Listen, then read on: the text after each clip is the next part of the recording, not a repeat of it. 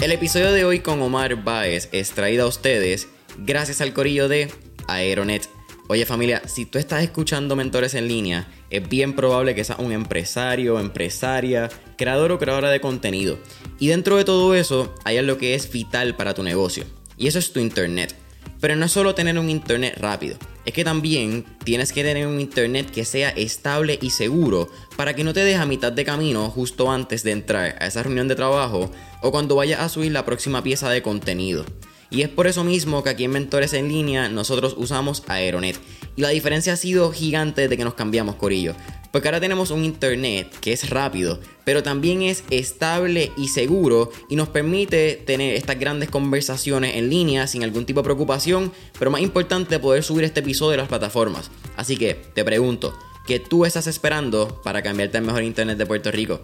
Para más información sobre sus servicios y productos, puedes entrar ya a aeronetpr.com para que veas la variedad de soluciones que proveen tanto para tu empresa, pequeño o mediano negocio o tu hogar. No olvides aeronetpr.com. Los artistas evolucionan, evolucionan las consolas, evoluciona, todo evoluciona. Lo único que no ha cambiado desde que empezó esto es que tú necesitas un boleto para entrar. Es lo único. Eso no ha cambiado nunca. No, el boleto te puede llegar el teléfono, pero tú necesitas un boleto para entrar.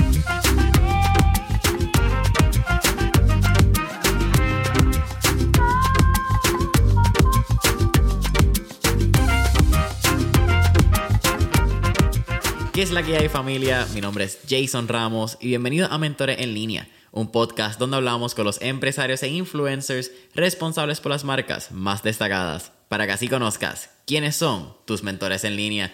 Y en el episodio de hoy me acompaña Omar Baez, quien es uno de los socios cofundadores de Tiquetera, una de las empresas de venta de boletos digitales más importante de Latinoamérica. Brother, ¿qué está pasando? Bienvenido a Mentores en Línea. Muchas gracias Jason por la invitación. Brother, es un absoluto placer tenerte aquí, de verdad. Igual para mí, igual para mí. Mira, eh, estuvimos hablando un poquito en el pre-podcast session. Estás de vuelta a la isla del encanto. Eh, vamos a hablar, yo creo, quizás de Latinoamérica, pero me interesa empezar por tu historia. Creo que, y algo, quiero hacer desde un principio el caveat. Vamos a mencionar Ticket Pop bastante, no es que me estoy confundiendo de, de empresa. No, para nada. Pero tú empiezas en el 2002 a trabajar en la industria. Eso es correcto. ¿Cuánto, ¿verdad? mirando en, esta retrospectiva, cuánto ha cambiado la industria desde que tú entraste y cómo ha sido mirar este cambio de lo análogo a lo digital completo y ser lo que es tiquetero hoy en día también? Ha sido un cambio totalmente de cielo a la tierra. Eh, cuando empezamos el negocio, realmente era un negocio, eh, como tú dices, análogo, 100% ha ido creciendo. Nos, realmente Ticketpop fue la primera compañía que empezó a entrar a lo digital en ese tiempo, que era, estaba llegando los .com, ¿sabes? De ese Ajá. tiempo. Así que, pero sí, hay mucha diferencia del Ticketpop del 2002 a lo que es hoy la industria. Tú empezaste en Ticketpop como ticket seller, si no me equivoco, ticket reseller. Sí, vendiendo boletos en la ventanilla. Esa era la, la plaza que, que había en ese momento. Yo fui de los primeros 14 ticket sellers que tuvo eh, Ticket Pop. Yo no sé si yo recuerdo comprar tickets en ventanilla. Yo tengo 22. 22. Ah, probablemente no. Sí. Probablemente no, no, no fuiste parte de eso. Pero sí, en ese momento la, la, mayoría de las ventas se hacían en ventanilla. Y si comprabas online, se te entregaba en ventanilla. ¿Sabes? Tú tenías, comprabas y ibas con tu tarjeta. Se pasaba por una maquinita que se llamaba TDU en ese tiempo. Y ahí salían los boletos y se le entregaban a la persona. Wow, ok, sí, sí, esto eran otros tiempos. Sí. Eh, háblame de tu mentalidad en esos años, porque yo creo que podemos resumir como esos años de inicio en un periodo bastante corto. Estás en Ticket Pop, creo que a los 4 o 5 meses te hacen gerente o, o manager del de equipo de venta. A los, no, como a los 3 meses me hicieron supervisor del grupo que, habíamos en, que entramos en ese momento. Ok. Eventualmente también creo que es como 5 o 6 años después tú pasas también en, en, ese mismo rango, ¿verdad? De tickets. Ese es como que fue tu especialidad, fuiste desarrollando una especialidad en, en boletería, el término en español. Exacto, boletería. Y pasas al choliseo. Sí, en el 2006 se comunica conmigo el gerente de, de boletería del Coliseo, que era Salvatore, en ese tiempo, y me, me hace la oferta porque su assistant manager que era Eduardo Cajina. Vamos a hablar de él al final. Se había ido a trabajar al gobierno y él me hace el acercamiento a mí y yo paso entonces al, a trabajar al, Coliseo. ¿Desde chiquito te gustaba la industria del entretenimiento? Mira, de verdad que no. Yo nunca, nunca tuve ninguna, o sea, ninguna inclinación por el entretenimiento. Realmente cuando entré a Ticket Pop fue que me gustó lo que hacía, ¿sabes? Ahí yo como, ahí yo encontré lo que realmente me apasionaba. Antes de eso no, no había nada que me llamara la atención de la industria, de verdad. En los negocios, ¿Eso era lo que te gustaba? ¿O, siempre quizás fuiste de chamaquito hustler, por llamarlo de así? Mira, no. Yo. Yo vine a ver. Yo vine a ver un futuro en la industria cuando estuve en Ticket Pop. Yo, antes de eso, realmente. Mi abuelo era empresario.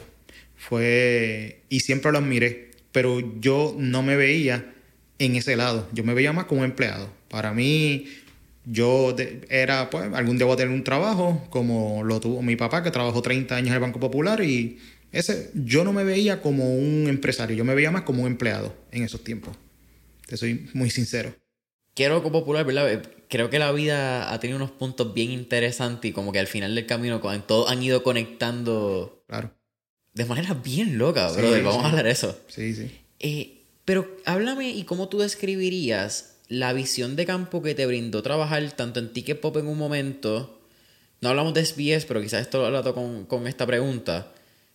Eventualmente trabajas en el Choli, terminas trabajando en SBS y aunque tu fin, ¿verdad? Ese core sigue siendo boletería y el manejo de tickets, fueron en tres puntos de vista bien diferentes de, de la industria. Uno quizás desde el lado del proveedor, otro es del lado de uno de los venues más grandes, importantes ahora mismo en el mundo, el género del reggaetón, quizás el más icónico, lo escuchan en todas las canciones.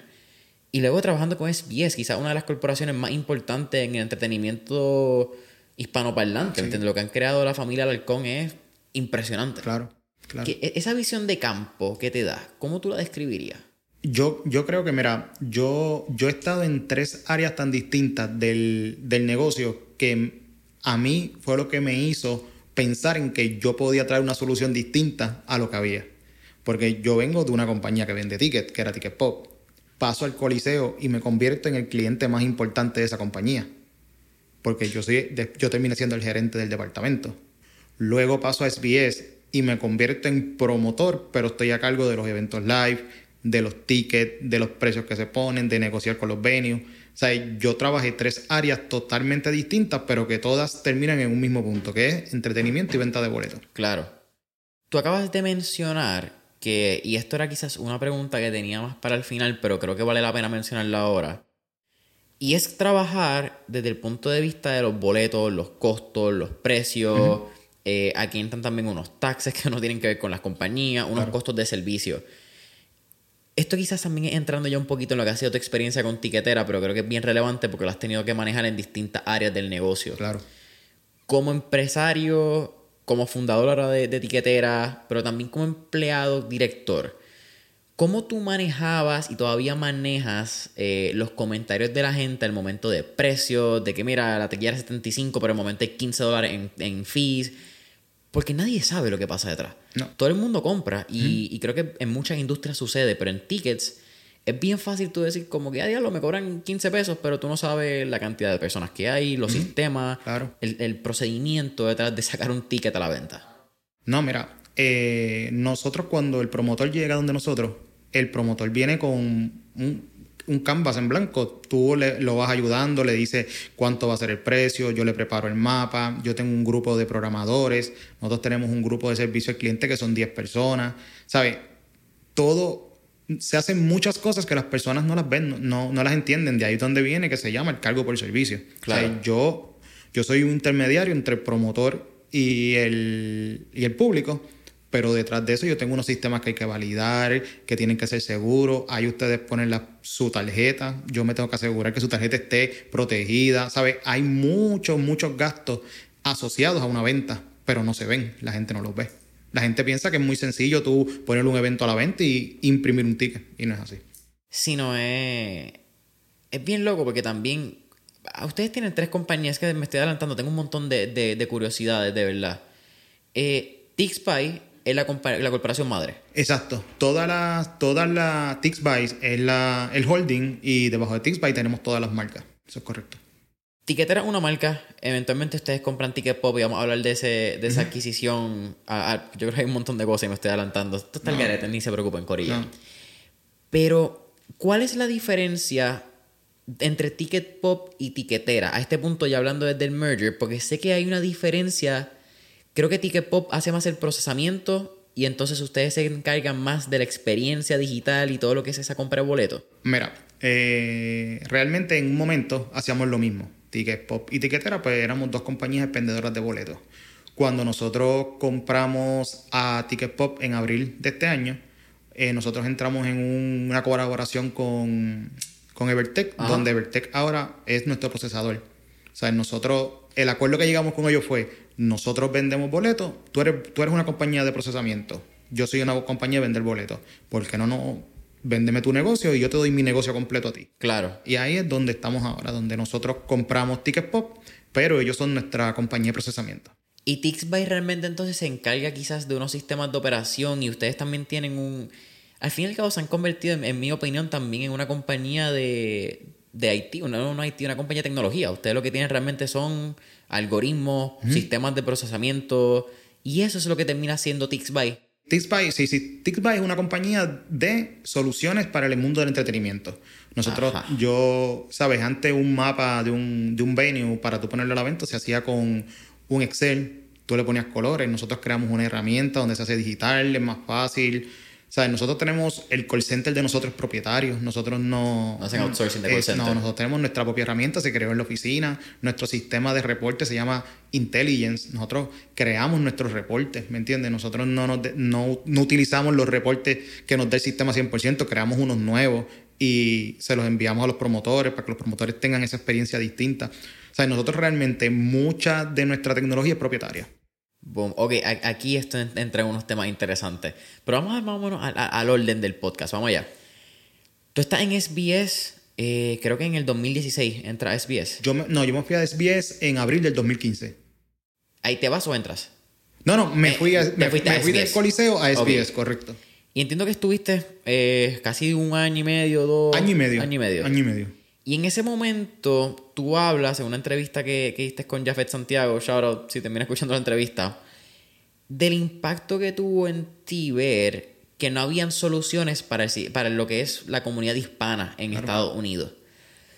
E, ese, esa, al fin y al cabo, esa pequeña semilla de curiosidad, de duda, de mira, ¿qué, ¿por qué esto no está pasando? Es la llamita de fuego que enciende lo que es tiquetera hoy en día. Claro, porque yo, yo cuando llego a, a Miami, a Corporate, yo necesitaba unas herramientas que no existían, ¿sabes? Porque yo, yo manejaba cinco mercados donde se estaban haciendo eventos grandes, gigantescos, y yo tenía que tener un control. Yo era el nuevo, yo tenía que estar claro. Y cuando yo empiezo a buscar, hay cosas que no las tenemos, o sea, no existen. Entonces, tú también te empiezas, te empiezas a dar cuenta, Ticketmaster se, se va mucho al mercado anglosajón, ¿sabes? El mercado de, que habla inglés, no es el mercado que habla español. Claro. ¿Entiendes? Entonces, compañías como Ticketmaster, así, no, no las hay del mercado latino. O sea, no, no existe. Entonces, era algo que yo decía, nosotros podemos, aquí tenemos una oportunidad. ¿Cómo vas a esa primera conversación con quien fue tu jefe antes? O tus jefes, porque entiendo que tanto Ricardo... como Manny, los dos. Sí, ellos eran los... Realmente cuando yo entro a Ticket Pop, Ricardo y Manny eran eran los dueños, ¿sabes? Los dueños y ya estaban a punto de pasarlo a Popular, porque ellos le vendieron Exacto. esa línea y se quedaron trabajando con Popular. ¿Cómo fue esa conversación? Y cuán loco para ti también es, ¿verdad? Llamar a quien en un momento, 14 años antes más o menos, te da una oportunidad para tu entrar al negocio y llamarlo a decirle, mira, como que esto es una posibilidad. Lo que pasa es que nosotros tuvimos una, siempre una buena relación y luego cuando yo me voy al Coliseo, pues yo paso a ser el cliente más importante de Ticket Pop, porque tengo el, ellos, el contrato más importante de ellos, el Coliseo. Pues entonces mi relación con Manny y con Ricardo ahí siguió creciendo. ¿sabes? Ya no nos veíamos tanto como jefe empleado, ya yo me convertí en su cliente más importante. ¿Sabes? Que ya ahí pues la relación había, había evolucionado. ¿Qué pasa? Nunca perdimos la, la comunicación y cuando yo... A mí me hicieron una oferta, fue en Los Ángeles para una, un ticketing company que quería entrar al este de Estados Unidos, porque ellos sabían que yo tenía los contactos. Y yo se lo digo a Manny, oye, me ofrecieron esto y él me dice, pero ¿por qué no lo hacemos nosotros? Y yo, bueno, si tú estás puesto, yo me atre- ¿sabes? yo no tengo problema, yo, yo creo que esto se puede hacer. Me dijo, ¿y cuándo tú puedes estar en Puerto Rico? Y yo, pues este mismo fin de semana. Y ese mismo fin de semana mm, vine, nos reunimos y en una semana fui, renuncié y, y vamos, a, vamos a montar tiquetera. Así, ¿sabes? No, no lo pensamos mucho, ¿sabes? No le dimos, no le dimos ni mucha vuelta ni nada. Nosotros estábamos claros que teníamos... Ricardo hizo el primer sistema de venta de boletos 100% en Puerto Rico, ¿sabes? Ticket Pop. Ticket Pop, su primer sistema se hizo aquí 100%. Ricardo, el codificador. Exacto. Ok. Sí, el tipo es un genio. Una máquina. Sí, no, un genio, un genio. Yo le digo, yo le digo God, el tipo está en un nivel, está duro. Tanto Ricardo como Manny ya habían pasado por una experiencia empresarial, por llamarlo así. Ya ellos habían fundado Ticket Pop. Ellos habían fundado Ticket Pop y ellos fundaron Tixbuy. Primero, antes de yo entrar. Ok. Ya la corporación madre estaba. Ya estaba, ellos, ellos habían empezado a hacer unos proyectos y esos proyectos pues habían, no habían como que caminado de la manera que ellos querían. Y ahí es cuando entonces va, salimos con tiquetera, entonces ahí ponemos tiquetera bajo Tixbuy y ahí es cuando yo entro a Tixbuy como founder también. ¿Qué pasó por tu mente el día que tú entregas tu carta de renuncia? Porque una cosa es decirlo y una cosa es de momento. Es que, mira, el día que la entregué no fue difícil, fue como a la semana, porque al principio, pues tú, la adrenalina, tú no, no sientes ese, ese miedo ni nada. El momento más difícil fue hablarlo con, mi, con mis papás y mi, yo tengo una comunicación con mis papás, ¿sabes? Y con mi hermano, decirles que iba a renunciar, para ellos fue como, estás loco, ¿sabes? ¿Cómo tú vas a hacer eso, mano? Tú estás en un buen, un buen puesto, en un buen lugar, vives bien. Yo decía, no, pero yo creo que allá afuera hay algo más, ¿me entiendes? Ya yo no me siento dentro de la organización. Yo sé que hay algo más, ¿me explico? Y, pero sí, a la semana fue que me empezó ya el- un poquito el miedo de, que, de la decisión que había tomado. Tú pusiste un story recientemente de lo que fue el, el- el o uno de los primeros eventos de etiquetera. No, ese fue el primero. Ese fue el primero. El primer evento. Si no me equivoco, eran 240 dólares, 12 tickets. 12 tickets. Y esos 240 dólares, para estar claro, ese es el ingreso del promotor. Exacto. Eso O no sea, es de ni, ni era el ingreso de nosotros. O sea, el ingreso de nosotros, ponte, eso eran 5 dólares por boleto. Imagina, eran, qué sé yo, eh, 50, ses- sí, sí, eh. 60 dólares máximo. ¿Cómo fueron esos inicios? Obviamente estamos hablando de bien diferente a lo que, lo que hoy en día. Hoy en día procesaron 12 shows de Daddy Yankee, procesaron los más recientes de Bad Bunny. eh, todo realmente yo creo que pasa por tiquetera. Yo no tengo... Nosotros tenemos un, actualmente un tráfico diario de sobre 100.000 personas en la página. Todos los días, 100.000 personas pasan por la página de etiquetera. Todos los días. Eso no falla. ¿Cómo es mirar atrás y mirarles esos inicios, ¿verdad? Y cómo fueron. Eh, entiendo que ustedes empiezan mucho enfocados en Miami, empiezan en Orlando. Sí, porque mira, realmente la, la situación era que nosotros siempre por Ticket Pop tuvimos como... Había un cariño. Todos salimos de ahí. ¿Me explico? Y nosotros cuando fundamos Tiquetera no era para competir con Ticket Pop. Queríamos hacer algo nuevo, pero queríamos empezarlo en Estados Unidos. Por lo que hablé al principio, que el mercado latino ya está desatendido Claro. en muchas áreas. Y, pero cuando arrancamos allá, yo tengo tan buena relación con los promotores acá que me empiezan a decir, pero mira, ¿por qué no lo haces acá? Y, y ¿cuándo empiezan acá? Y ahí fui yo entonces, pues diciendo a los muchachos, pues mira, vamos a Puerto Rico. Y ahí es cuando llegamos en, noviembre del 2016. ¿Eso es antes o después de ustedes manejar? Bueno, tiene que ser antes de manejar las giras de Ozuna y Bad Bunny. Porque ellos estaban empezando en esos años. Exacto, pero nosotros cuando venimos, cuando llegamos acá, ya estábamos trabajando para hacer eso. ¿Sabes? Que fue a la misma, fue a la par que se hizo esas dos cositas. Cuando entran a Puerto Rico, y tú mencionaste el, el, el monstruo, yo creo que por eso es que hay que traer Ticket Pop porque, mano, tiene unos puntos bien interesantes en tu desarrollo. De- fue donde empezaste.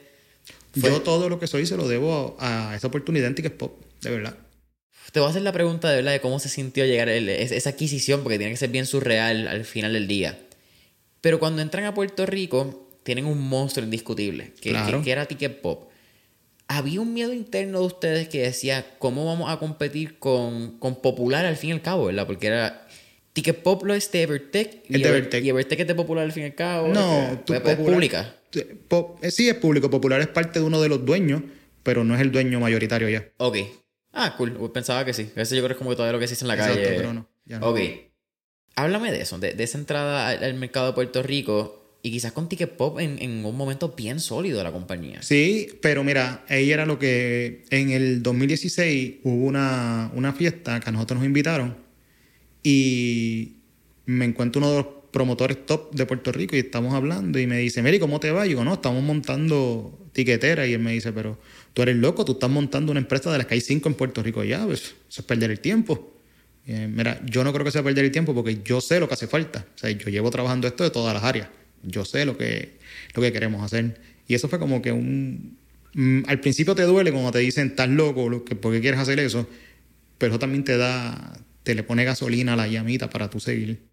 Sí, eso enciende, esas dudas son como que las que uno dice, ¿sabes qué? Ahora voy a hacerlo con más ganas. Claro. Porque te voy a probar mal Claro, y realmente nunca se le tuvo miedo a Ticket Pop. Nosotros, yo, yo trabajé con Ticket Pop, para Ticket Pop, con Ticket Pop, y yo sabía en lo que ellos no eran buenos, por decir un ejemplo.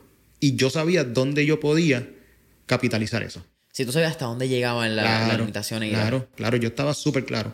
Por eso yo siempre decía, nosotros si hacemos A, B y C, nosotros vamos a tener el resultado. O sea, esa es la realidad. O sea, tú déjame a mí hacer A, B y C y el resultado va a estar. Oye familia, te hago una pregunta. ¿Has estado recientemente en búsqueda de una compañía con una cultura de crecimiento y desarrollo? Si la respuesta es sí, tienes que llamar ya a JC Automation. JC Automation es una firma de ingeniería puertorriqueña con más de 24 años de experiencia en la industria farmacéutica, biotecnología, dispositivos médicos, entre otros. Y el compromiso de JCA es añadir valor brindando servicios en procesos de automatización, validaciones y tecnología de la información. Pero la clave del éxito para JCA siempre han sido sus asociados, ofreciendo un entorno de desarrollo donde ellos brindan un servicio de calidad a sus clientes. Así que, ¿eres tú el próximo asociado de JCA? Visita la página web www.jcapr.com para que conozcas sobre las oportunidades de empleo que tienen disponible actualmente. Recuerda www.jcapr.com. Desde un inicio el enfoque en la experiencia era como que un, un must, eso era uno de los pilares de etiquetera. Yo quise traer la etiquetera lo que se hacía en el Coliseo de Puerto Rico. En el Coliseo de Puerto Rico lo más importante es la experiencia del, del visitante.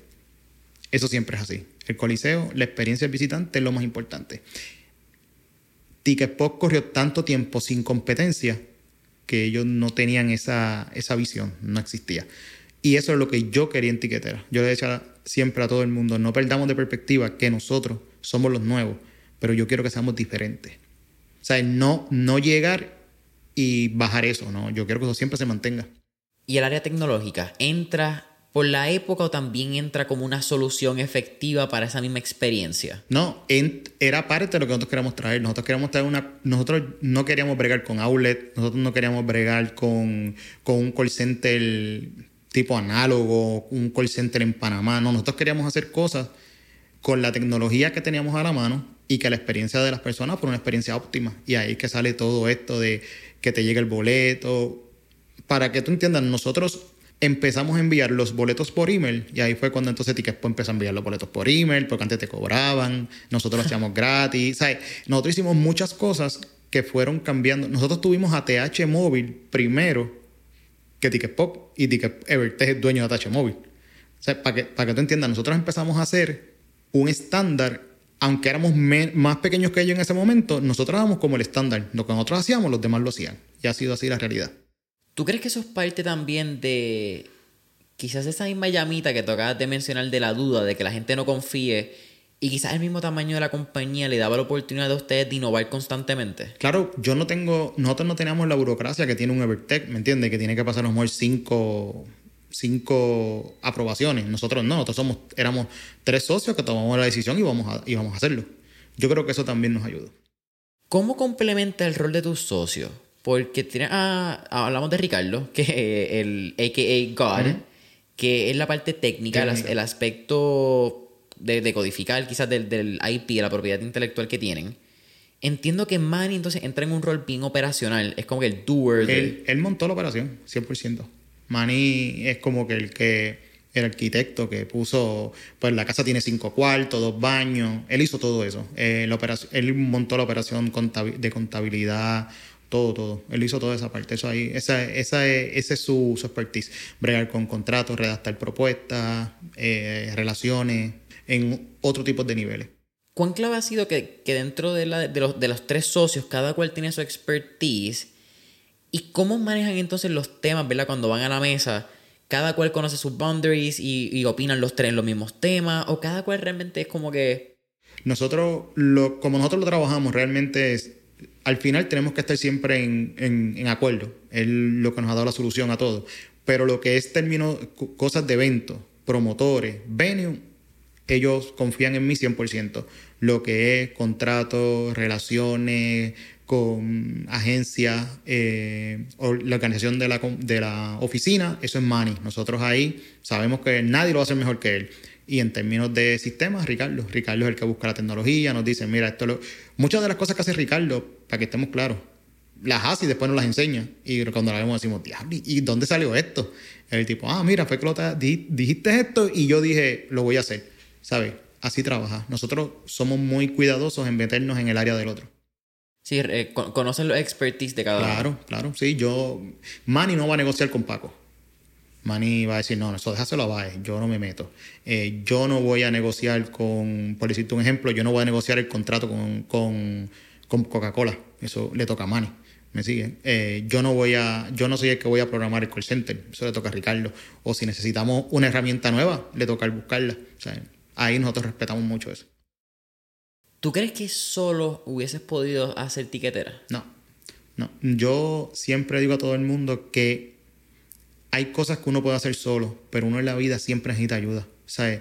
Yo, hay personas que dicen, no, yo voy a hacer esto solo porque yo puedo, y realmente no. Siempre va a haber una persona que te va a dar la mano.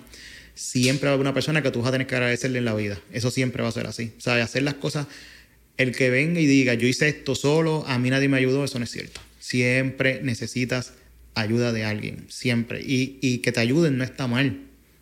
Sé, agradecido. No se te olvide quién te ayudó, pero que te ayuden no está mal. Eso, eso es parte del progreso. Tú sabes que eso es uno de, de mis problemas, o mis dilemas, es la palabra correcta, con la palabra self-made. Yo no creo que nadie es self-made.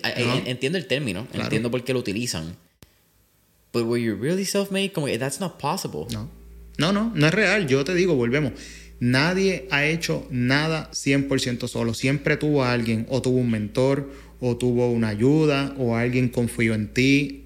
No, solo ni Ricardo hubiera hecho tiquetera solo, ni Manny hubiese hecho tiquetera solo, ni yo hubiese hecho tiquetera solo. Y estamos claros los tres de esto. Cuando hemos tenido situaciones que las hablamos, siempre estamos claros, esto es lo que es, por la combinación.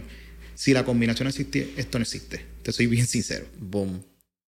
¿Cuál es alianza a la, yo me gustaría hablar de un inicio, porque creo que las alianzas en un inicio son súper importantes. Y no son las mismas que hoy en día. No, claro que no, uno va evolucionándolas, claro. ¿Cuáles tú dirías que son, qué sé yo, tres, cuatro alianzas, alianzas que marcaron either un antes y después en tiquetera o ayudaron, ayudaron a que tiquetera sea lo que es hoy en día? Mira, la primera alianza que nosotros hicimos fue con fue en Miami y fue con un buen amigo que yo tengo allá, se llama Pablo Casals.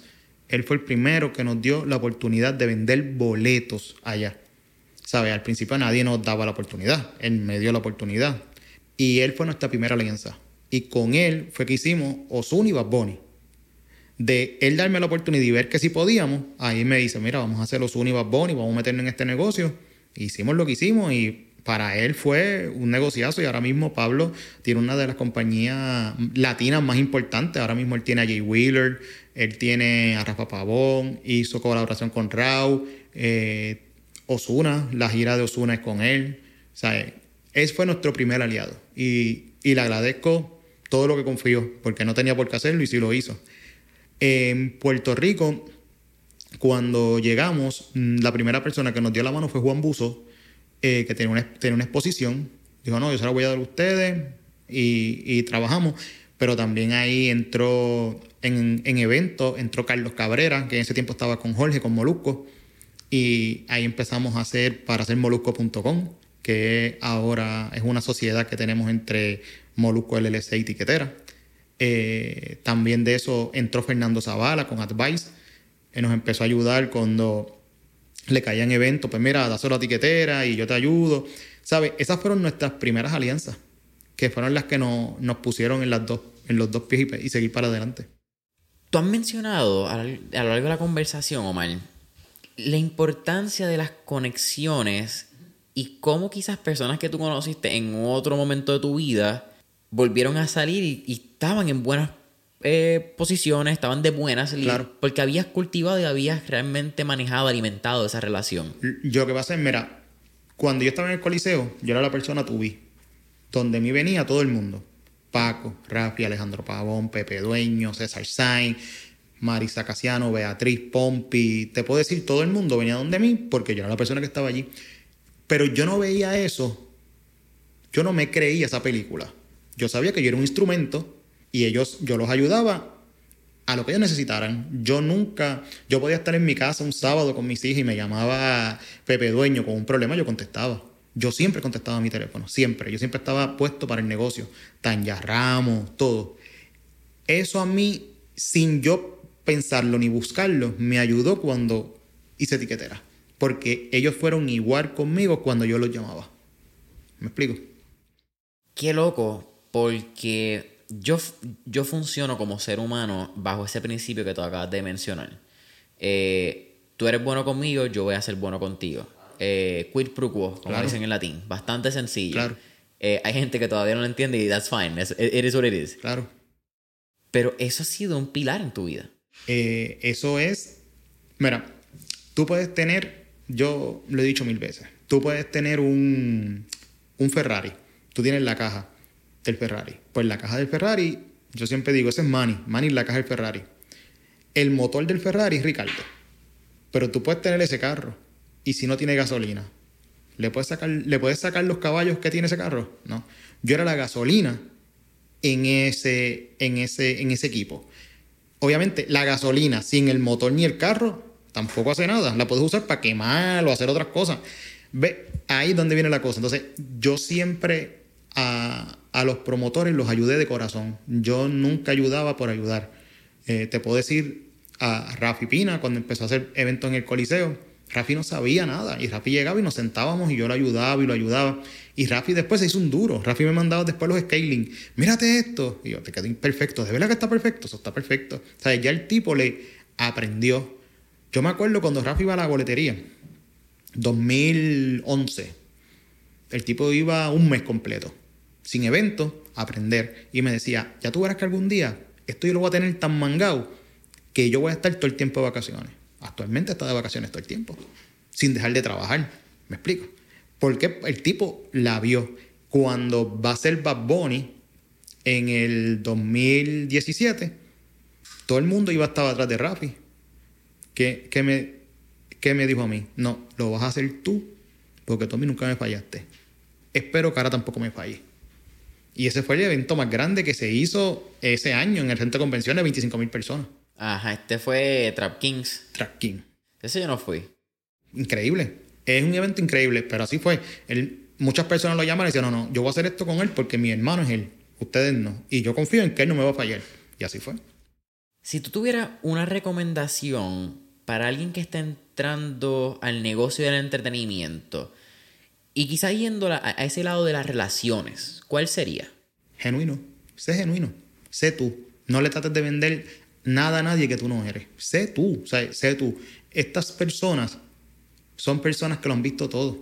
No trates de impresionarlo. Sé tú. O sea, sé tú, sé real. Eso, lo, en esta industria es ser real. Tú no trates de impresionar a ninguna de estas personas. Estas personas lo han visto todo. ¿Quién es una persona que tú no pensabas que iba a ser tan cool cuando la conociste? Que no pensara que iba a ser tan cool cuando lo conocí. Fíjate, Déjame ver con quién. Porque Rafi yo lo conocía hacía mucho tiempo. Fíjate, puedo decir que yo creo que Rafi, porque Rafi yo lo conocía hacía mucho tiempo, pero no teníamos la relación. Cuando empezamos a tener una relación, a que voy a, ve a mi casa, yo voy, eh, ahí me di cuenta que el tipo es totalmente lo opuesto de lo que proyecta en las redes. Tú lo puedes ver en las redes, a lo mejor tratando de ser prepotente, de, y el tipo En su lado es una persona súper buena gente, amable, un tipo... Bueno, te tengo una anécdota. Una vez fuimos a la oficina de Rafi a visitar lo que me dijo que fuera y fui con Manny. Y estuvimos hablando y cuando salimos de allí Manny me dice, brother, pero es que Rafi no es lo que yo pensaba. Y yo, ¿en qué sentido? Pues ese me hace un tipo gritón, mandón, y ese tipo es lo más humilde y, buena gente que hay. Y yo, pues ese es el verdadero Rafi. ¿Me entiendes? Rafi tiene su personaje, como lo tiene Molusco, ¿sabes? Pero el verdadero Rafi es un tipo bueno, humilde, que da la mano, que te ayuda sin decírselo a nadie. Es, así. Es un tipo cool en otro nivel, de verdad. ¿Qué es lo más difícil de bregar en, los medios desde tu lado de, etiquetera, ¿verdad? De, boletería? Wow, verdad que etiquetera el nombre está más cool ahora que lo pienso. Como que. sí, cuando usamos el anglicismo como etiquetera, boletería, una palabra bien difícil para el puertorriqueño. Eh, el lado más difícil de trabajar en este lado del entretenimiento, y quizás por esa misma doble cara de la moneda que naturalmente tiene el lado de, los artistas, en los medios de entretenimiento, donde yo creo que ni siquiera es una opción para los artistas. Entonces, tú como artista tienes una imagen, tú, eres de tu casa, tú eres del, mundo, como estaba diciendo un amigo antes de entrar al podcast. Y tú tienes una imagen que es la que tienes en las redes sociales, pero tienes otra imagen de negocio, tienes otra imagen con la persona que te está ayudando, que es esencial para tú hacer dinero como lo son ustedes. Claro. Mira, yo te puedo decir que la parte más difícil de mi negocio es que cuando sale algo mal, todo el mundo se entera. Cuando sale bien, nadie se entera. Y eso es frustrante. Porque pasan tantas cosas buenas y nadie se entera, nadie sabe que tú vendiste un evento. Por decirte un ejemplo, a Bonnie, la segunda función se vendió en 17 minutos. 30 mil tickets. Esta última. Esta última. Ah, la que ya me queda afuera. Exacto. 17 minutos. ¿Qué pasa? Todo el mundo se enfocó en que había alguien diciendo que estaba vendiendo tickets que si tengo tantos tickets, que nadie se enfocó en que se vendía en 17 minutos.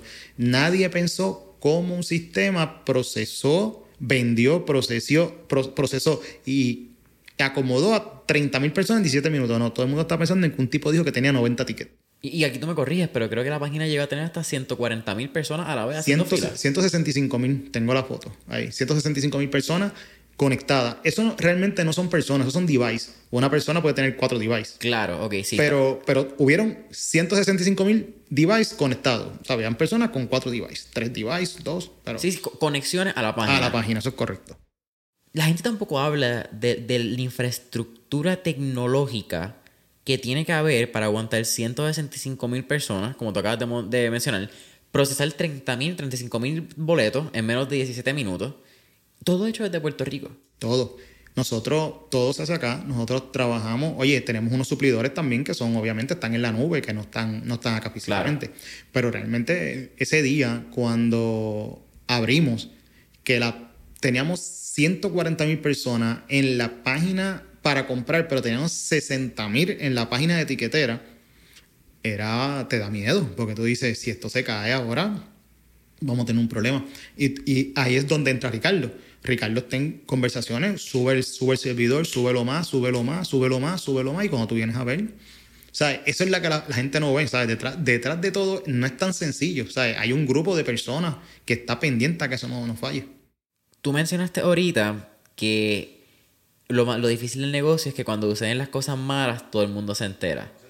¿Cuál ha sido el blooper, el momento quizás más difícil, y quizás al inicio, que es donde más propenso uno está a cometer errores. ¿Cuál es uno que tú dices, ya lo estuvo cabrón de verla eso, pero de eso aprendimos y de eso fortalecimos? Lo, la, el, primer, el primer evento, el de Yankee en el Choli. La, la página cuando le dieron el primer fuetazo, como decimos nosotros, se quedó tres minutos en blanco. Y eso fue un caos, porque obviamente todo el mundo empieza, no puedo comprar, no puedo comprar, no puedo comprar. Rafi me llamó, me llamó Cajina en ese momento. O sea, y tú tienes que dar una excusa, ¿sabes? Tú tienes que decir qué está pasando, ¿sabes? Y ese, eh, para mí, de ese momento aprendimos. De ese momento para, para acá, nosotros aprendimos a cómo eso no nos pasara. Y, no, y nos pasó en Jay Cortés, en el primero Jay Cortés, porque no pusimos un... Habían, teníamos que hacer algo y lo hablamos la noche anterior y quedamos en el consenso de que no, no va a pasar. Y pasó. No, tuvimos media hora para que la cosa pudiera correr. Lo que obviamente nos salvó era que ya habían, ya con las personas que teníamos dentro del evento se vendía completo. Ok. Pasa que las nuevas personas no podían entrar. Y entonces ahí la gente empieza a hablar. Exacto, pero ya con lo que había dentro se vendía. So, sí, no debió pasar, pero ya de eso pues se crearon unos protocolos que ahora pues esa parte que esa noche no hicimos, ahora ya es parte protocolo en cualquier evento que salga, no importa de quién sea. Tú mencionaste el evento de Yankee. Vamos a dar un poquito de background ahí. Claro. Ese es el año que Daddy Yankee decide romper todos los récords sabidos y por haber del año, de- del Choliseo. Oye, y hubiera vendido más, todas las que hubieran querido, realmente te lo digo. O sea, eso era fuera de, fuera, fuera de control. A ustedes le dan ese contrato, creo que fue 15 días antes de esa función, de, de abrir tickets. No, mira, a nosotros nos dan el contrato del Coliseo, en agosto nos dicen y, en- nosotros entrábamos, entramos primero, primero de septiembre. Yankee sale el 15 de septiembre. Ya nosotros teníamos un mes haciendo la transición. Nosotros tuvimos 15 días para hacer la transición de todos los eventos de Ticket Pop a Tiquetera para poder salir en vivo y ya Ticket Pop hiciera el face out. Y en 15 días tuvimos el, el on sale de Yankee. ¿Cómo tú, como equipo, cómo manejan esa presión? Porque estamos hablando de... ¿Y qué significó para ustedes es ese momento donde le entregan el contrato de, Choliseo? ¿Eso es un antes y después de tiquetera? Sí, eso es que volvemos, es el, el contrato más importante que tiene Puerto Rico es el Choli. O sea, eh, tú manejas el Choli, tú tienes el, el contrato más importante. Los demás contratos son buenos, claro. Y obviamente, pero el Choli es el Choli. O sea, ahí es clase mundial. Y cuando te dan ese contrato, la presión es totalmente distinta. O sea, ya tú entras a las grandes ligas. Tú llevas a lo mejor tres años jugando en AA y AAA y de momento, pues ya tienes tu primera oportunidad en grandes ligas. Y te toca demostrarte. Y te toca demostrarte. Y a nosotros lo que nos ayudaba, y es lo que siempre he dicho a todo el mundo, es yo manejé ese coliseo, yo sabía cómo se hacía.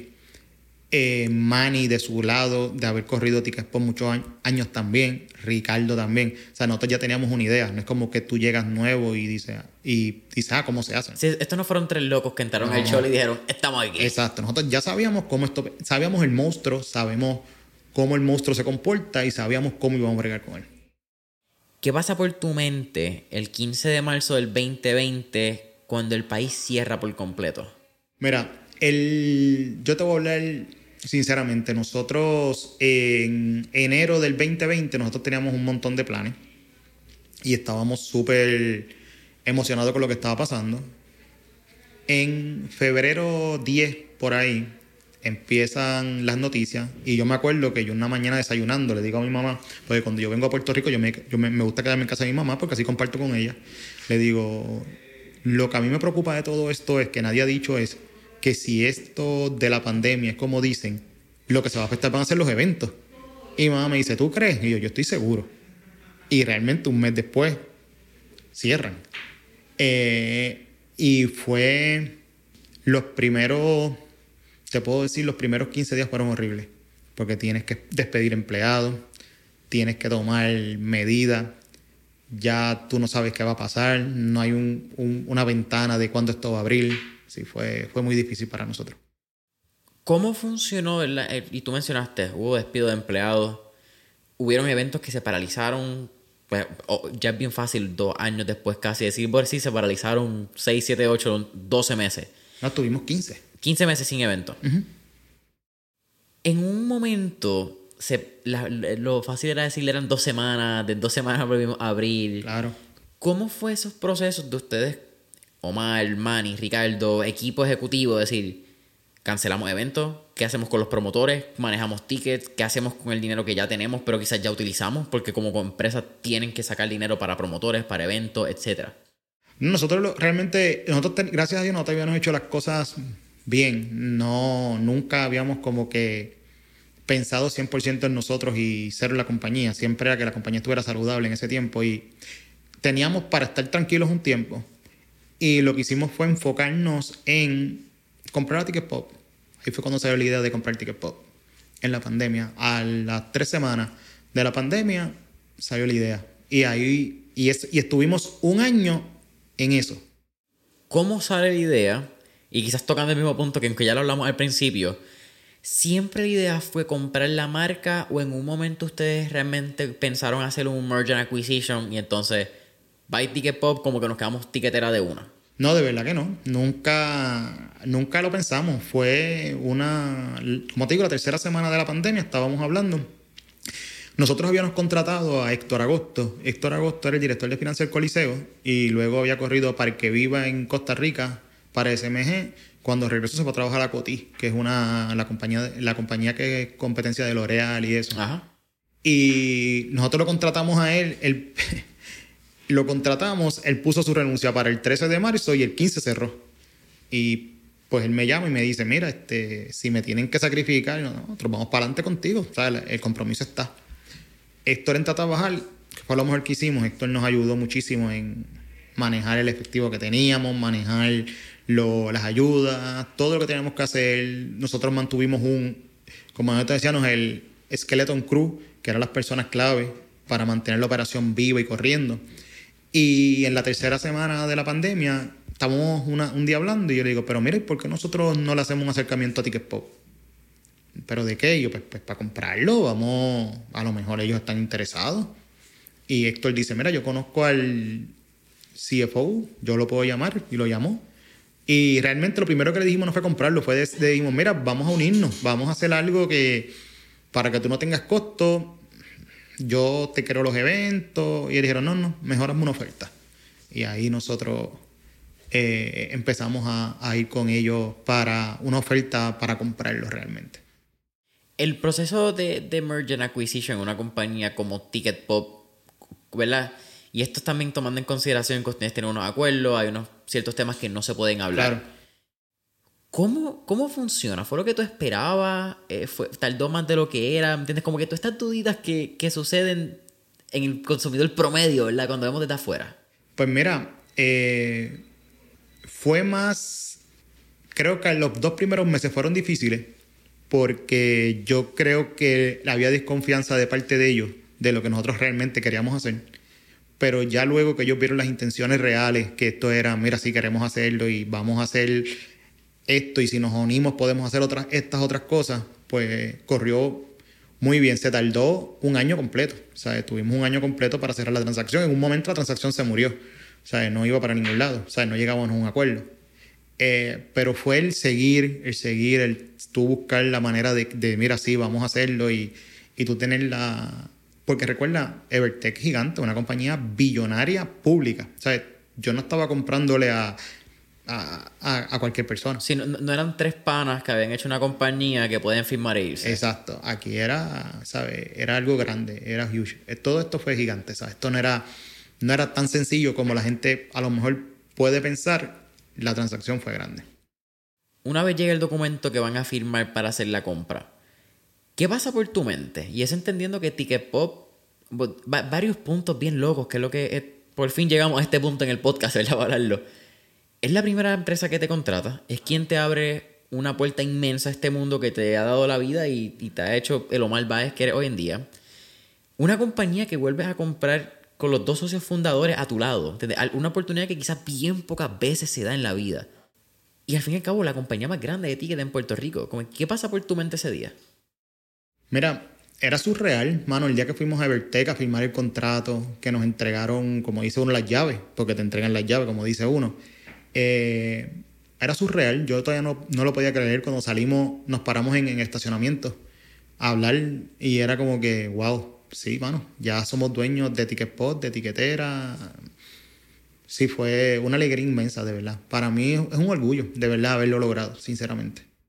¿Cuántas marcas tiene Tixby ahora mismo? Nosotros tenemos, bajo Tixby, nosotros tenemos Ticket Pop, tenemos Tiquetera, tenemos Paul Ferry, que era la compañía que teníamos, o la marca que teníamos que vendía los, los ferries de Vieques y Culebra para ATM.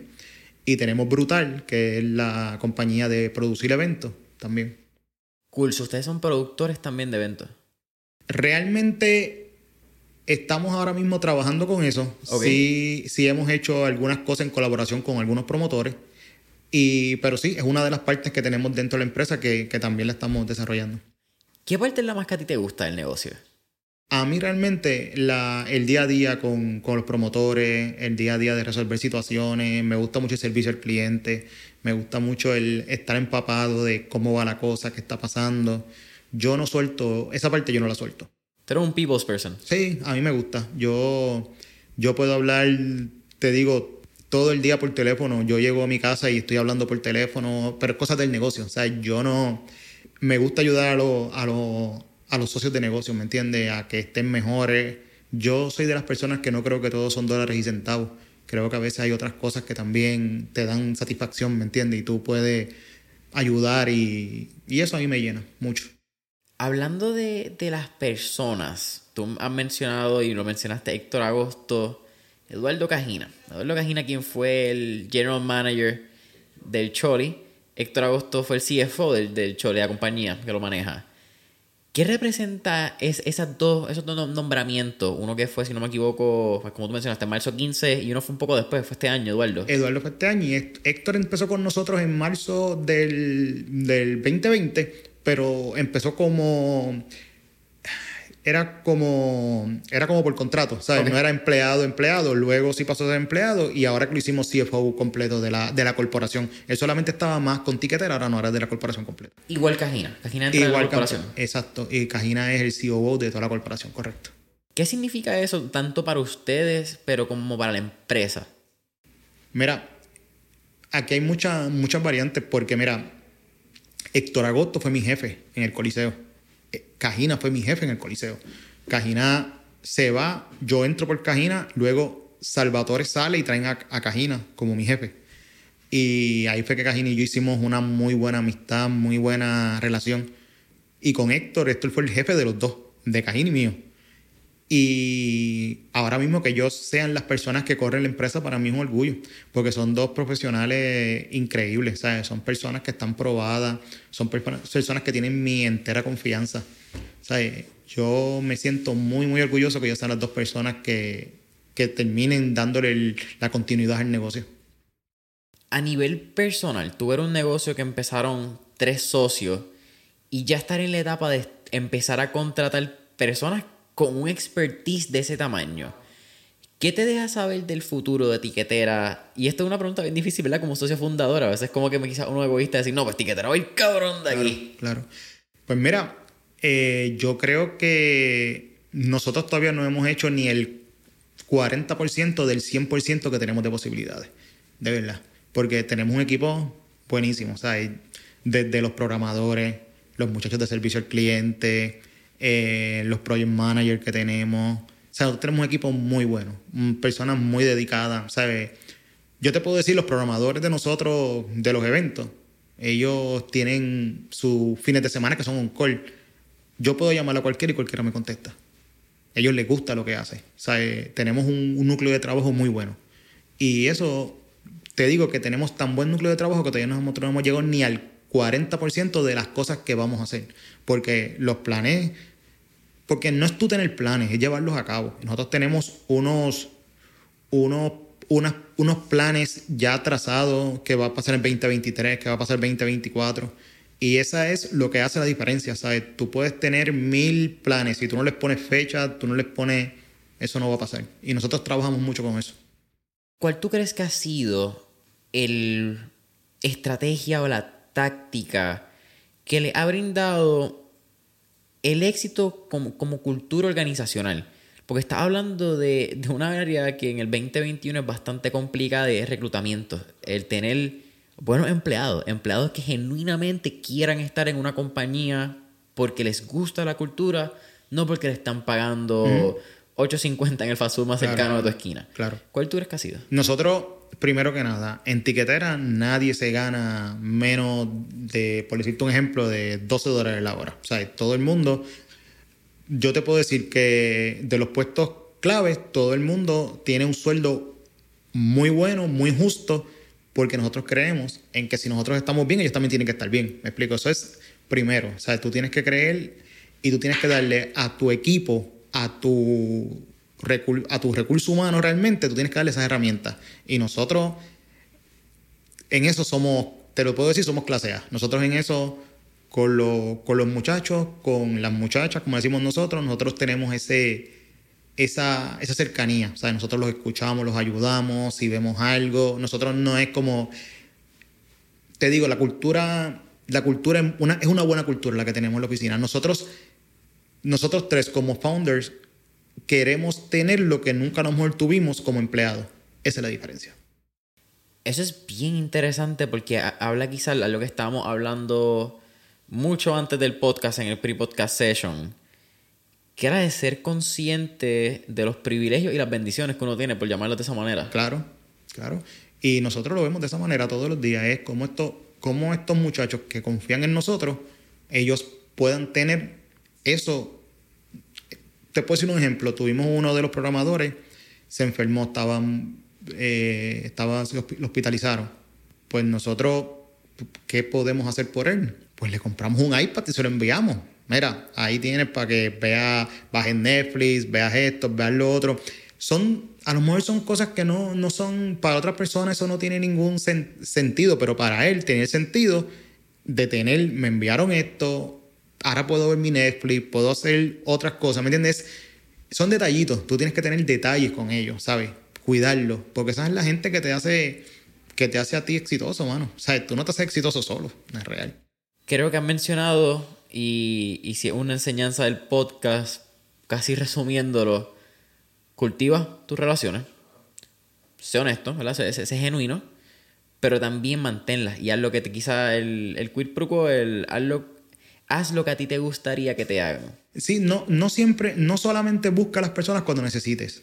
Búscalo en, un día normal, ¿sabes? Yo y te lo pueden decir cualquiera de los promotores, de los con los más que hablo, Paco, Alejandro, Rafi.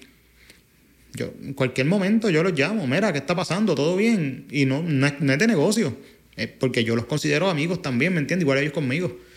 Es esa diferencia, ¿me entiendes? Tú no puedes buscar a las personas solamente cuando necesites. Eso no. ¿Tú crees que el negocio de la industria de, o la industria del entretenimiento, un, un negocio difícil de manejar, en, el lado de, esas, de las personas, porque quizás todo el mundo está buscándote por, por, lo que tú eres o por lo que el acceso que puedes brindar a tener. Sí, eso. Y, a veces frustra, te frustra, pero tú tienes que aprender a bregar con esas cosas. Y, y el negocio del entretenimiento es un negocio que en muchas ocasiones no es tan, no es tan leal. Tú tienes que buscar tu serlo. Después que tú lo seas, no vas a tener problemas. Yo creo que con esta pregunta cierro el podcast. Pero, ¿cuál es una realidad de la industria del entretenimiento que muchas personas piensan que conocen, pero solamente los que están adentro saben la que es? Lo sacrificada que es. Tú pierdes muchos cumpleaños de tu familia porque tú trabajas en una industria que es donde la gente despeja su mente. Pero tú a lo mejor no sé si conoces a... Ella se llama Marik Marik es como la, la label manager de Duars, de Raúl Alejandro y eso. Ella tiene un, dicho que dice, mi trabajo, tu jangueo. Y es real. El trabajo de nosotros es el jangueo de muchas personas. Y en ocasiones yo tengo, ahora mismo mi hija cumplió hace dos días 18 años.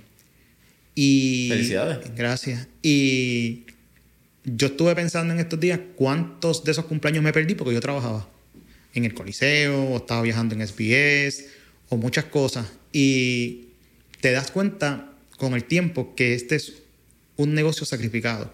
Quien crea que va a entrar a este negocio y no va a sacrificar no es la realidad. Tienes que estar bien claro que es un negocio bonito del que nunca vas a querer salir, pero sí sacrifica, sacrificas muchas cosas, muchas cosas. Qué loco, porque antes de entrar a este podcast estuve en un almuerzo y hablamos de eso mismo. Y yo creo que, y aquí tú me corriges, ¿verdad? Hablando del sacrificio de la industria, son muchas veces esos pequeños sacrificios donde en el momento tú lo único que puedes pensar es si lo hago o no lo hago, ¿qué voy a pensar yo de aquí a 20 años? Y son pequeños sacrificios egoístas que uno tiene que hacer para estar en paz con uno mismo.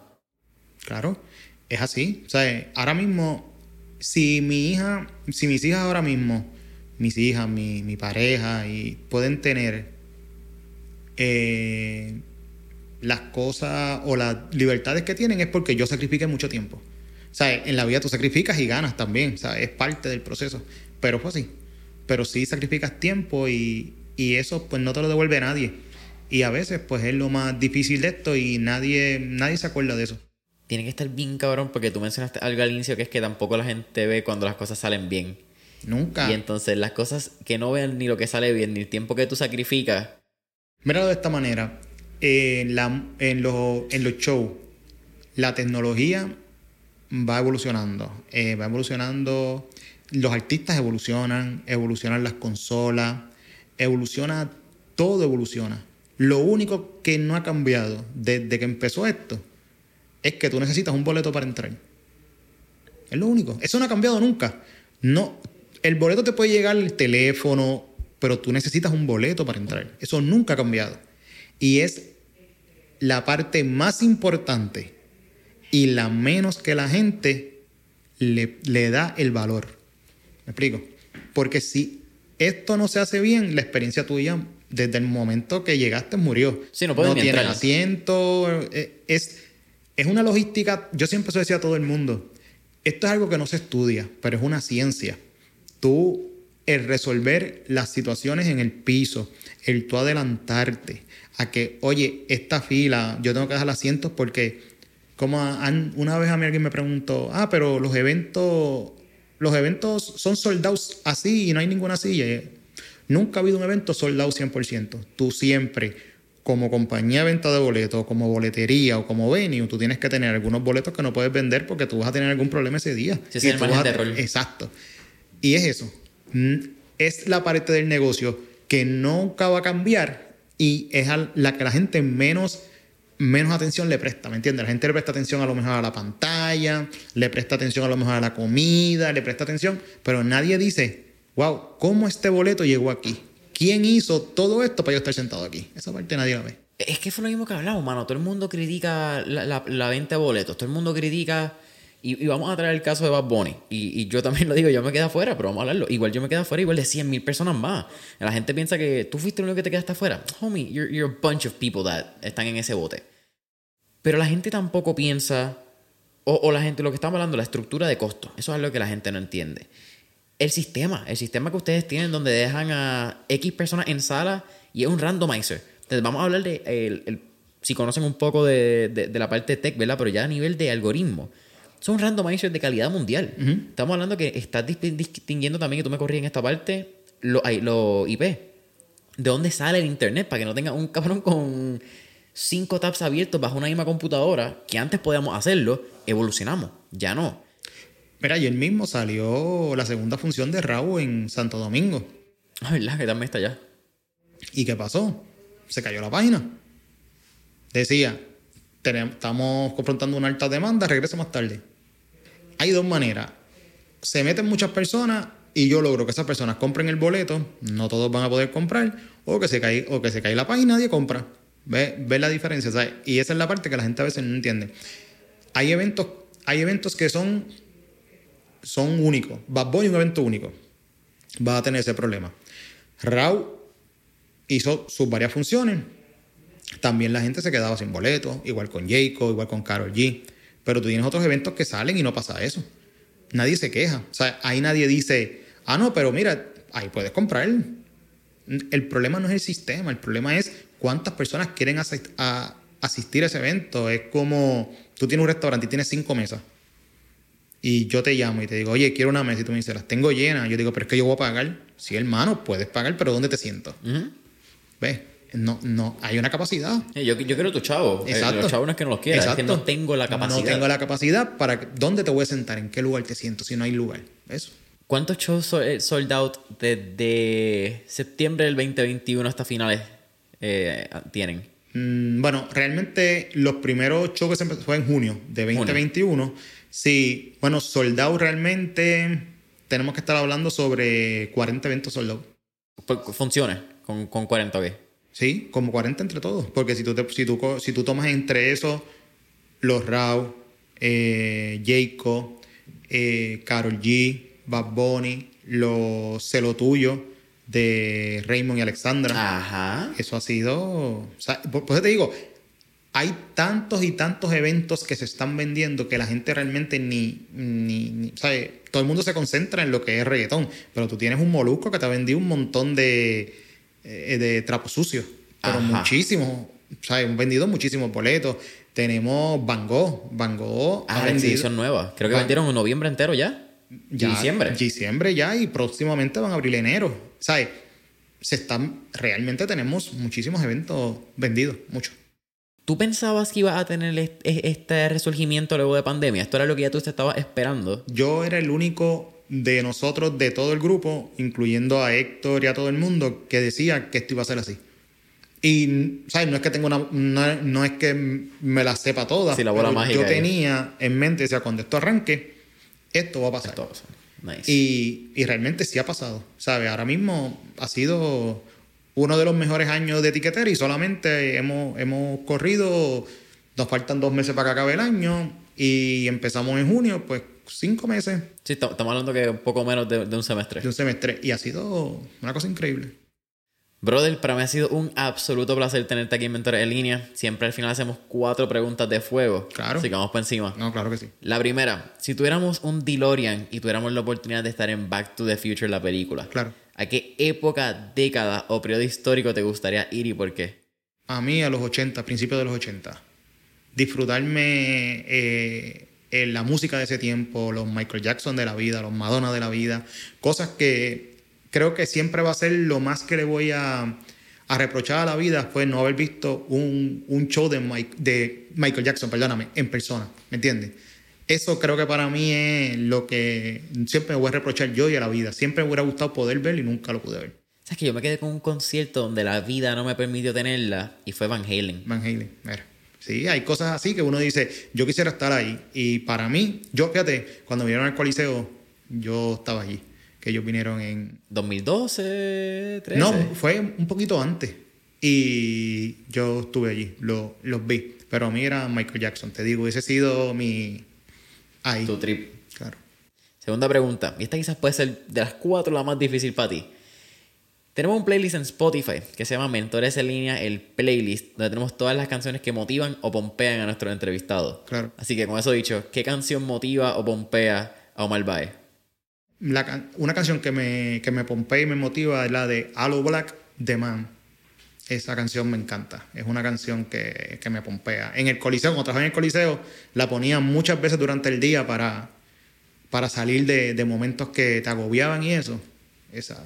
Aloe Black es el mismo que canta Wake Me Up con Avicii. Exacto. Pues The Man, esa para mí es la que... Ese, esa canción todo el mundo la vio como Avicii y la- realmente la canción es Aloe Alo- Black Exacto. y Avicii. y Avicii le puso la pista. Eso es correcto. Mira, tercera pregunta. ¿Qué tres libros les recomendaría a nuestra audiencia? Tres libros. Bueno, a mí realmente, yo, yo te voy a ser muy sincero, yo no soy mucho de leer libros de, de motivación o cosas así. Yo, a mí me gustan mucho los libros de, de extraterrestres, de ciencia ficción. Zumba. Eso, hay uno de JJ Benítez, de no recuerdo el nombre, pero el, el autor es JJ Benítez. Es, me encanta ese libro de JJ Benítez. Hay otro que es de los tiene que ver con los casos que han pasado de avistamientos ovnis en México. También, pero no, no recuerdo el nombre. Y son los dos libros que para mí, a mí me encanta. Esos dos libros para mí están increíbles porque están muy bien documentados de las cosas que pasaron, con fotos, ilustraciones y todo. Te voy a enviar un, un enlace, shout al equipo de Libros 787, aquí Carlos y Gerardo. Creo que hicieron un post recientemente de cinco libros de fábulas de ficción o fábulas de cuentos ex- extraterrestres Halloween de Puerto Rico y esas anécdotas. Yo te lo voy a pasar ahí por Instagram. Claro. Omar, cuarta pregunta, ahora sí. ¿Cuál sería un último tip o recomendación que le daría a nuestra audiencia? Mira, yo lo que creo es lo que te dije al principio. Nunca tengan miedo de pedir ayuda. Nunca tengan miedo de que alguien les dé la mano. Siempre uno necesita a alguien que ayude a uno para uno crear el sueño de uno. ¿Sabes? Los sueños no se hacen solos. Y es a veces bueno tú poder compartir ese, ese sueño con varias personas y hacerlo realidad. Hacerlo realidad, lo más importante. Brother, creo que eso es lo más lindo de todo el podcast, en verdad. Y qué bueno que lo mencionaste. Nunca lo hacemos solo. Y a veces en este viaje del ego trip del empresarismo y más en las redes sociales, vemos muchas fotos de gente en carro solo, logrando éxito solo. Pero está bien Y no- cuesta arriba.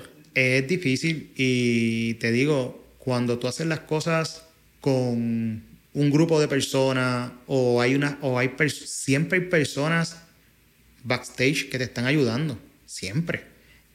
Y es importante que la gente sepa que eso no está mal. Nadie ha hecho nada solo.